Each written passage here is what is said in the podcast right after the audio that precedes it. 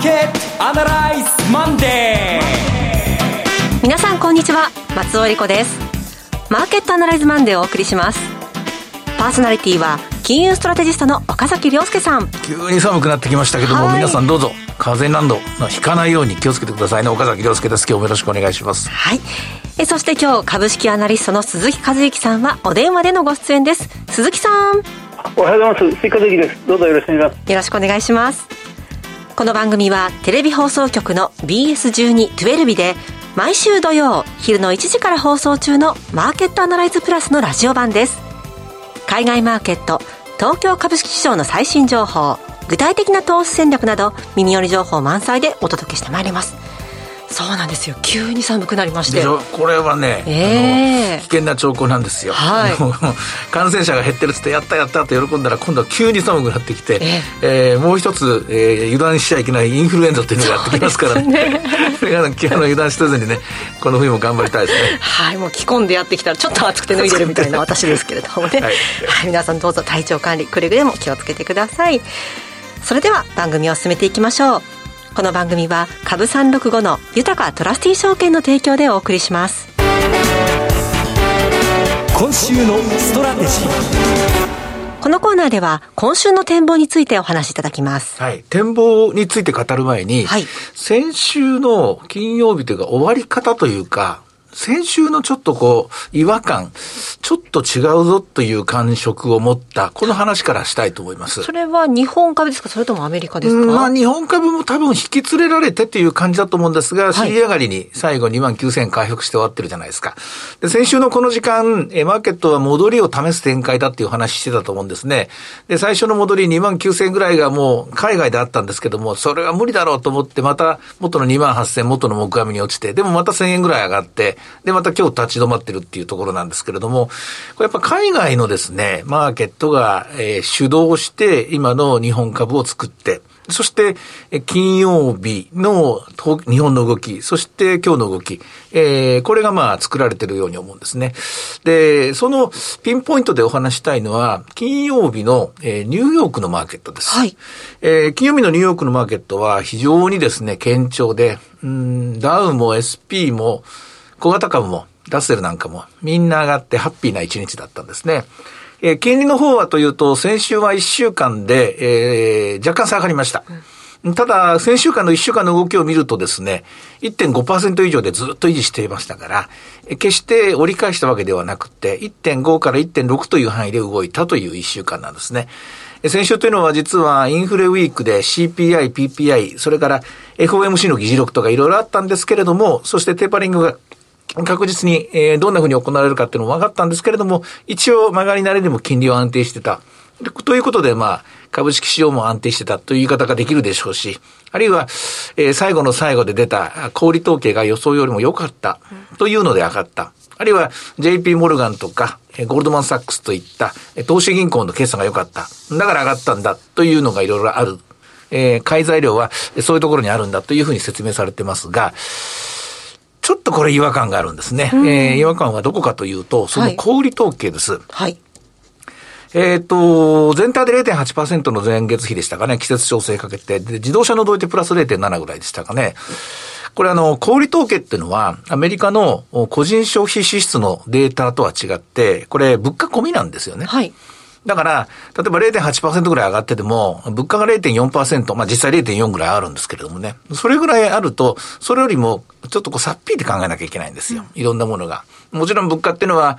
最近どんどん、どんどん上がってるガソリン価格に代表されたりとか、まあいろんなものがあるんで、それは事細かに見ていかなきゃいけないんですが、小売だけで上がったとは思えないんですよ。むしろ金曜日は、えー、同じ日発表された、えー、ミシガン州立大学のえー、消費者の信頼感指数ですね。こちらが全然戻ってこない。えー、71. 点いくつだったかな。うん、まあ70ぐらいまで下がって、そのままペタッと張り付いていて、えー、消費者の景況感っていうのは良くはなってないんですね。これは一番最新の10月のデータです。同じく10月のデータで言うと、ニューヨーク連銀の、これは、これはこの企業の製造業のですね、景況感指数も悪くなっていたんですよ。そういうことを考えると、えー、ファンダメンタルが良かったから、と言って上がってるっていうのは、ちょっとこれ違うんじゃないのと思うし、で、それからもう一つ、まあ、投資銀行の決算が良かったからといっても、投資銀行の決算は、これ今金利が上がっていますので、え金利が上がった分だけその分、これまたですね、インフレと連動して動く性質を持ってますからね。だからそれで、全体がいいと考えるのは、えー、ちょっと早計と言いますかね、うん、考え甘いんじゃないのと思うところなんですね。じゃあなんで金曜日にかけて上がっていったのかっていうと、これは需給だと思います。はい。うん、需給というのは何かというと、えー、先週の金曜日っていうのはアメリカの SQ、スペシャルコーテーションなんですね。すねオプションのスペシャルコーテーションです。はい、日本の1週間遅れになります。で、アメリカのスペシャルコーテーションというと、えー、ここまでアメリカ株をよく見てる人、細かく見てる人は多分ご存知だと思うんですけども、例えば6月の SQ、7月の SQ、8月の SQ って全部押し目なんですよ。うん、で、SQ と SQ の間、えー、6、7、8とアメリカ株は逆の U 字を書くように、こう S q から S q にかけて下がるんだけども、また S q からその次の S q にかけて高値を戻って、こう、こう上がっていく逆 U 字の形をかけ、作って、えー、9月の3日まで上がり続けるんですね。ところが、この逆 U 字の形を S q から S q につく、かけてですね、作っていたアメリカ株が9月からこれがちょっと変調をきたしたんですね。はい、どう変調をきかしたかというと、8月の S q から9月の S q にかけて確かに逆 U 字の形を作るんですけども、9月の S q 値は8月の S q 値よりもさ低くなっちゃったんですよ。はあ、ちょっと山が下り下っちゃったんですね。はい、で、今度9月のこう S q をつけてから、えー、今度は、えー、9月の S q をつけてから今度は、本当の U 字の形になって、9月の S q から今度は下に入っていって、そして10月の S q にかけて戻っていくという。はい。え、今まで逆 U 字だったものが、え、普通の正しい U 字形になったんです。今まで違う動きをしたんですよ。で、これは何によってこういうことが、え、起きるかというと、簡単に言うと、オプションのマーケットの中で何が買われているのか。オプションっていうのは大きく分けて2種類。買う権利と売る権利なんですけども、買う権利がずっと主導していたマーケットだと、形としてはこう逆 U 字の形になりやすい。でも、売る権利を買うような形になると、これは有事の形になりやすい。なぜかというと、買う権利ですから、これまあ、あの、高いところを買う権利を安く買ったり、近いところを買う権利を高く買ったり、いろんな買う権利があるんですけども、その、最終売買日のところで買う権利が消滅する人もいっぱいいるんですよ。で、買う権利が有効の間は、買いだ、買うんだぞということで、その反対側の人たちは、ヘッジ買いというのをしなきゃいけないので、買いの効果がえー、買いの威力があるんですけども、だんだんだんだん S q が近づくと、買いの威力みたいなものがなくなってくるので、買うぞ買うぞ買うぞといったものがだんだん落ちてくるっていうので逆有事の形になりやすいんですね。それで6、7、8とこう、今までコールオプションが主導する形でアメリカ株は上がっていたんですが、9月ぐらいから、正確に言うと9月の雇用統計以降だと思います。そして FOMC 以降だと思いますが、買う権利から売る権利にですね、主力が変わっていったんですね。はい、売る権利っていうのは、相場がちょっとしばらく調整に入るかもしれないっていうか、むしろ危ないかもしれないという、その警戒する人たちが増えてきたんでしょう。実際 SP500 のオプションである、えー、えー、と ETF である SPY なんていうスパイダーのですね、SP500 の ETF がこれ一番大きなマーケットなんですけども、え、こちらの縦玉を見ると、ほぼほぼ1対2ぐらいでですね、プットオプションの方が今増えてるんですね。で、プットオプションが、え、これ主導する展開になると、え、相場を売るぞ、売るぞ、売るぞという売る権利が主導していくと、売る権利を買えば、え、それが、え、効果を持ってですね、しばらくの間、売る力が強く強くて相場が下がるんですね。だけど、だんだんだんだん売る権利が、最後、え、今度は11月の第3週でその権利なくなくなりますから、11月の第3週が近づくと今度は売る権利がなくなってって、今度は戻ってくるという、こういう動きになりやすいんですね。で、今、どうやら相場っていうのは、どれぐらいの期間になるかもしれませんけれど、なるかわかりませんけども、この買う権利が主導するマーケットから売る権利が主導するマーケットにどうやら転換をしたような印象を持っています。でそう考えると、今回の10月先週の金曜日の戻りっていうのは、その売る権利をたくさん持ってた人たちがいっぱいいるんですけれども、その売る権利が効果が消滅していく過程の中で、売る権利がなくなっていくと、それこそ、え売りがの力が減ってって、結局買い戻しになっていくんですね。それが全体の相場を、おそらく最後の3日間ぐらいは、先週の水木金ぐらいはですね、えー、押し上げる形。で、これに乗っかっていく形で日本株も、で、アメリカの SP500 が先導すると。このね、形だったんじゃないかと思うんです。ですから、今、マーケットっていうのは、はっきりとした相場感を持っている人が少ないので、うん、うん、そういう意味では、今週の展開も同じようなこれの延長線上で考えると、2万9000円まで、ここで一気に日本株の話をしますけども、2万9000円まで戻ったんですけども、はい、もう一度2万8000円台に押し込んで、押し込まれていくと言いますかね。またこれ、U 字型の動きをしていく可能性は十分あるかな。というふうに思います。2万9000円がまあ戻りの目処としたら、やっぱり1000円から1500円ぐらいはですね、相場、レンジは欲しがりますからね。えー、今週はというと、ここは慎重に戻り売りの目処がだいたい2万9000円以上のところにどうやらありそうですと。逆にまあ、押し目買いのところは2万8000円台の前半のところにどうやらありそうですと。でこのレンジ感をしっかりこう、イメージしながらですね、えー、あまり、えー、一方向に買いばっかりとか売りばっかりにならなくて、ならないようにしながらですね、ポジション作っていくのが、デイトレとか、ウィークリーのトレードをしていく人の戦略ではないかと思います。ただ、中長期の作戦を考えている人たちは、これも大体、えー、インフレの形というのが見えてきましたのでね。で、円、円の数字って水準っていうのはある程度こう、まあ110円から115円ぐらいのところか、まあ12から16ぐらいか、ちょっとその辺はあの定かではないんですけども、このまましばらくこういう展開が続きそうですから、日本にもひたひたと輸入物価上昇来ていますのでね。ですから、えー、輸入組っていうのは苦しいですね。資源を持ってる人は強いですね。それから金利の上昇、今日も日本の長期にちょびっとだけ上がってますね。日本の銀行株プラスですね。それからアメリカではっきり見えてきましたけども、やっぱり今回はこ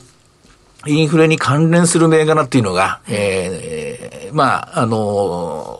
雇用の伸びなんかを見ても、えー、運輸とか倉庫とか、うん、それから、えー、宅配の人とかもものすごい人が増えていて、はい、逆に、えー、それまでアメリカの主力産業だったハリウッド、ブロードウェイとか広告とかネットとかこういうのとあんまり人が増えてないので、ちょっと今構造転換起きてるんですね。日本でもこの可能性、このが起きてくる可能性があると思います。今まで通りの形でですね、受けてはいけない。で、景気敏感株、敏感株というのも、あの、景気敏感株の中にも2種類あるぞと。うん、どっちかというと、なんか、ノルマなように見えるところの方が、今は強いんじゃないか。例えば、海運なんかも今日も、どうですかね、しっかりしてんじゃないかと思うんですけども、えー、調整が終わったら、需給があったら、その後また、次の3月に向けて、向けてですね、えー、じわじわと上がってくる展開なんじゃないかな、なんて、想像しているところでございます。はい。さて、鈴木さんいかがでしょうか？先週あたりでだいぶ決算は終わっていますかね？そうですね、はい、あの2月、8月決算のその第2四半期の決算が、まあ、大体昨日で出そうだというところですね。はい。あのまあ、いつもですと、この日八の決算は小売企業が多いので、でまあ、それに続いて発表してくる3月、9月の全体7割ぐらい占めると言われてますが、3区決算の、まあ、前哨戦なんてことをよく言われたりなんかするんですが、今、前哨戦どころではなくて、このコロナ危機の最中にあって、まあ、最も厳しい、まあ、業態というふうに言われてますから、むしろこれがこの、まあ、日本のその景気の動き、えー、経済動向を見る上で、一番主戦場になってしまっているようなところがありますね。うん、あのやっぱり今回発表されたその小売企業に関して、まあ、あのアパレルやその外食なんですけど、このあたりはやっぱり厳しいですね、特にあの月次ベースの売り上げの伸びを毎月毎月発表しているという企業もありますけど、やっぱりあの日を追うごとにその落ち込んできているなって、7月、8月はオリンピックでやはりあの高揚感が少しあった、日本国民の間でもなんか少しウキウキするような気分になったというところがあるのかもしれませんが、あの少し盛り上がって、で9月になってもう一回ガクッと落ちてしまった。というところが、まあ、今回鮮明に出てきてますね。で、第一四半期と第二四半期、えー、出だしのその3ヶ月と、手前側の3ヶ月をそれぞれ比べて、で、累計で6ヶ月出してもいいんですが、その3ヶ月、3ヶ月だけ切り取って見てみると、やっぱり手前側の3ヶ月の方が、うん、赤字が広がっているとか、伸びが鈍いっていうところが確認されたりする気がありますので、こういうようなところはまだ本当厳しいなというところが残ってますね。まあ、こういうやっぱり厳しくなると思います。その厳しい中でも、一人勝ちする人も出てくるんですよ、こういう時にね。はい。つまり、あの、こういう状況の中で、値上げしなきゃいけない状況の中で、わざと値下げしたりとかですね。まあ、かつて、例えば、ファストリがユニクロ戦略で勝った時も、みんなが苦しんでる中、ドーンと下げて一人勝ちするっていうのがあるんですけどもね、こういうチーム、こういうグループも出てくるので、ここは注意ですね。うんえー、先週土曜日のテレビの方の放送では、えー、長浜さんにお越しいただきまして、どうやら景気のピークはもう打ってたんじゃないか、ついてたんじゃないかというお話もありましたよね。短いサイクルとして製造業が中心の展開ですよね。はい。ただ、あの、非製造業の方は、これも感染の数は、日本、あの、東京なんかでも50人切ってる状態ですから、恐る恐るって言いますか、まあ、堂々と土日なんかも人は街に溢れていましたから、確実に、えー、人流は戻っていると思うんです。ただ、その時に、それが消費につながるか、で、どういうものを消費していくのか、どういうお金を使うの使い方をしていくかという時に、期待通りには動いてない可能性があると思うんですね。はい、このあたりのところがですね、あの、先を見る上で、もうちょっと先を見ようと。つまり、今は10月ですから、どうでしょう、1月か2月ぐらいのことを展望して、相場はそろそろ、えー、作戦考えた方がいいかなというような、そんな気がするところですね。はい。さて、では今日の指標を見ていきましょう。えー、株365の動きいかがでしょうか？はい、株365は朝方が一番高かったんですね。243円、243円で始まって260円まで買われたんですけども、その後、えー、28,993円まで落ちて、現在は29,000飛んで49円。やはり一気に29,500円にを伺う展開にはなりにくいような、そんな動き方をしていますね。それからドル円は114円近辺ですね。うん、これまあ、いつも言ってますけど、ども、あんまりドルはこれ強くなるという、なると、ちょっと危険なんですね。はい、で、特に、あの、今日の場合ですね、えー、衝撃的だったというか、まあ、テレビとかでもお話してたと思うんですけども、中国の統計が、えー、GDP がですね、はい、あの、わずかですけれども5%切っちゃったんですね。4.9%増でしたね、うん、ちょっとやっぱりショッキングな、え形で、えー、おそらく、い、あの、エコノミストなんかはこれをめぐってどういう影響なんだ、どうだ、こうだっていうことをやってると思います。で、でも、これも大いに物価の影響が大きいわけで、で、なぜ、えー、こうなってるかっていうとですね、これあの、世界の貿易量が増えてるんですよ。例えばアメリカの景気もいいし、中国の景気も名目ベースではいいんですね。で、世界中が今、どんどんどんどんこう、コロナから解放してますから。貿易が良い時に何が起きるかっていうと、貿易赤字気味の会社っていうのは、赤、あの国というのはアメリカみたいなもんですけどね、赤字がもっと膨らむんですよ。当然。当然輸入が増えますからね。ね中国もまた輸入が増えるんですよね。はい、こういうのがまあ全体の足を引っ張ります。で、日本はというとこれ、輸出は増えるんですね。まあそういう、あ輸出は増えるんですけども、えっと、日本の場合は資源価格が上がるとこれ食われちゃうんですね。えー、まあいろんなものの組み合わせで、えー、おそらく見通しは今こんがらがってるところだと思います。そういうのを全部集合して、全部合わせて合わせて、えー、すっごい、えー、賢い、えー、スーパーコンピューターとか英知を結集して出された IMF 統計が、若干下方修正したとという結論ですね。なるほど。この円安、原油高、その中での株価の動きっていうのは、ちょっと今週も。短い時間では説明できないのと、私もまだ整理がちゃんとついていないので、はい、まあ次回の、あの、このテーマになった時はもっとこう、簡潔に答えるように、え調べておきたいと思います。はい。さて、いろいろ展望していただきました。今週末土曜日には午後1時から放送します。マーケットアナライズプラスもぜひご覧ください。また、Facebook でも随時分析レポートします。以上、今週のストラテジーでした。ではここでお知らせです。株365の豊かトラスティー証券より鈴木和之さんがご出演される動画コンテンツの情報です。豊かトラスティー証券では投資家の皆様の一助にと動画コンテンツの充実を図っています。岡崎良介さんやゲストを招いた動画など充実のラインナップをタイムリーにお届けしています。現在は鈴木和之さんが2021年注目テーマと鈴数注目株についてお話しされています。さて、鈴木さんの注目点どんなところですか？あのはい、あのまあ、10月も後半戦に入ってまいりして、本当に寒くなってまいりましたが、あの今年2021年、大きなスケジュールとして、COP26 というその地球温暖化を考える会議というものがイギリスのグラスゴーで開催されますね、はい、あのそれがその今月末、11月早々にあの、まあ、大きく取り上げられてくると思います。やはり地球環境問題というものがあの大きな世の中の話題であり、え私たちの関心事よりマーケットでも今度を中心にこれから動いていくんじゃないかなと思いまして、まあ、このあたりまだじっくり追いかけていきたいなというふうに考えています。はい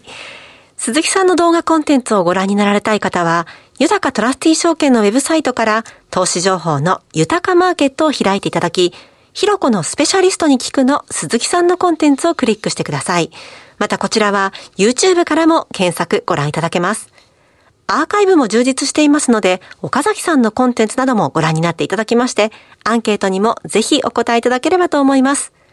さあ、今すぐ、豊かトラスティ証券の YouTube チャンネル、豊か TV を検索。以上、株365の豊かトラスティ証券から動画コンテンツの情報でした。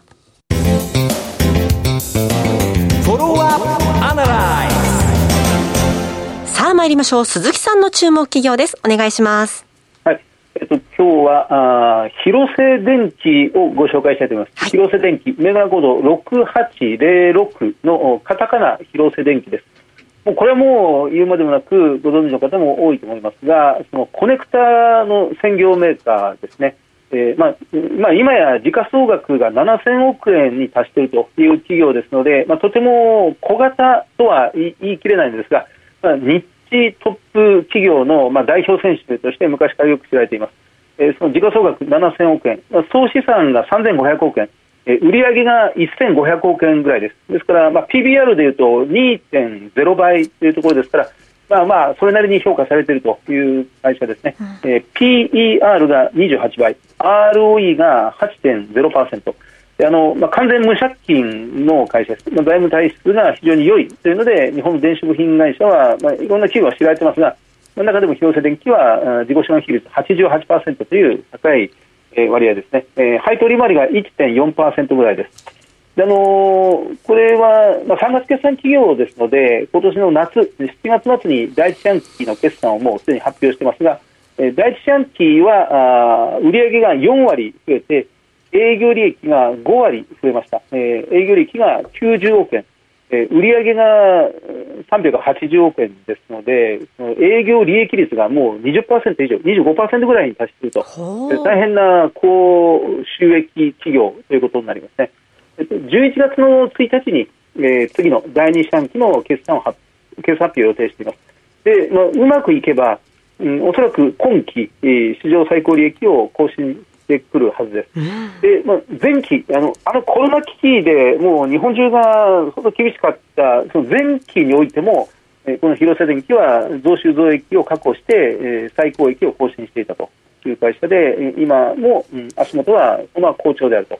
で、その好調の要因はもういくつかありますが、あのなんといってもまず車載向けのコネクタですね、はい、えー、まあ、部品と部品をつなぐ、あるいは部品とケーブルをつなぐというのがまあコネクタの役目ですが、あのパソコンを使うときに電源を差し込む、iPhone、スマホの電源コードを充電するときにカチッと差し込む。あ、まさにあの部分がコネクタと言われる部分ですけど、うん、これが自動車向けに相当伸びています。で、えー、売上の2割が自動車、残りの2割がスマホ、えー、パソコン、うん、そして35%が一般の産業機器でファクトリーオートメーションに強いという会社です。いずれの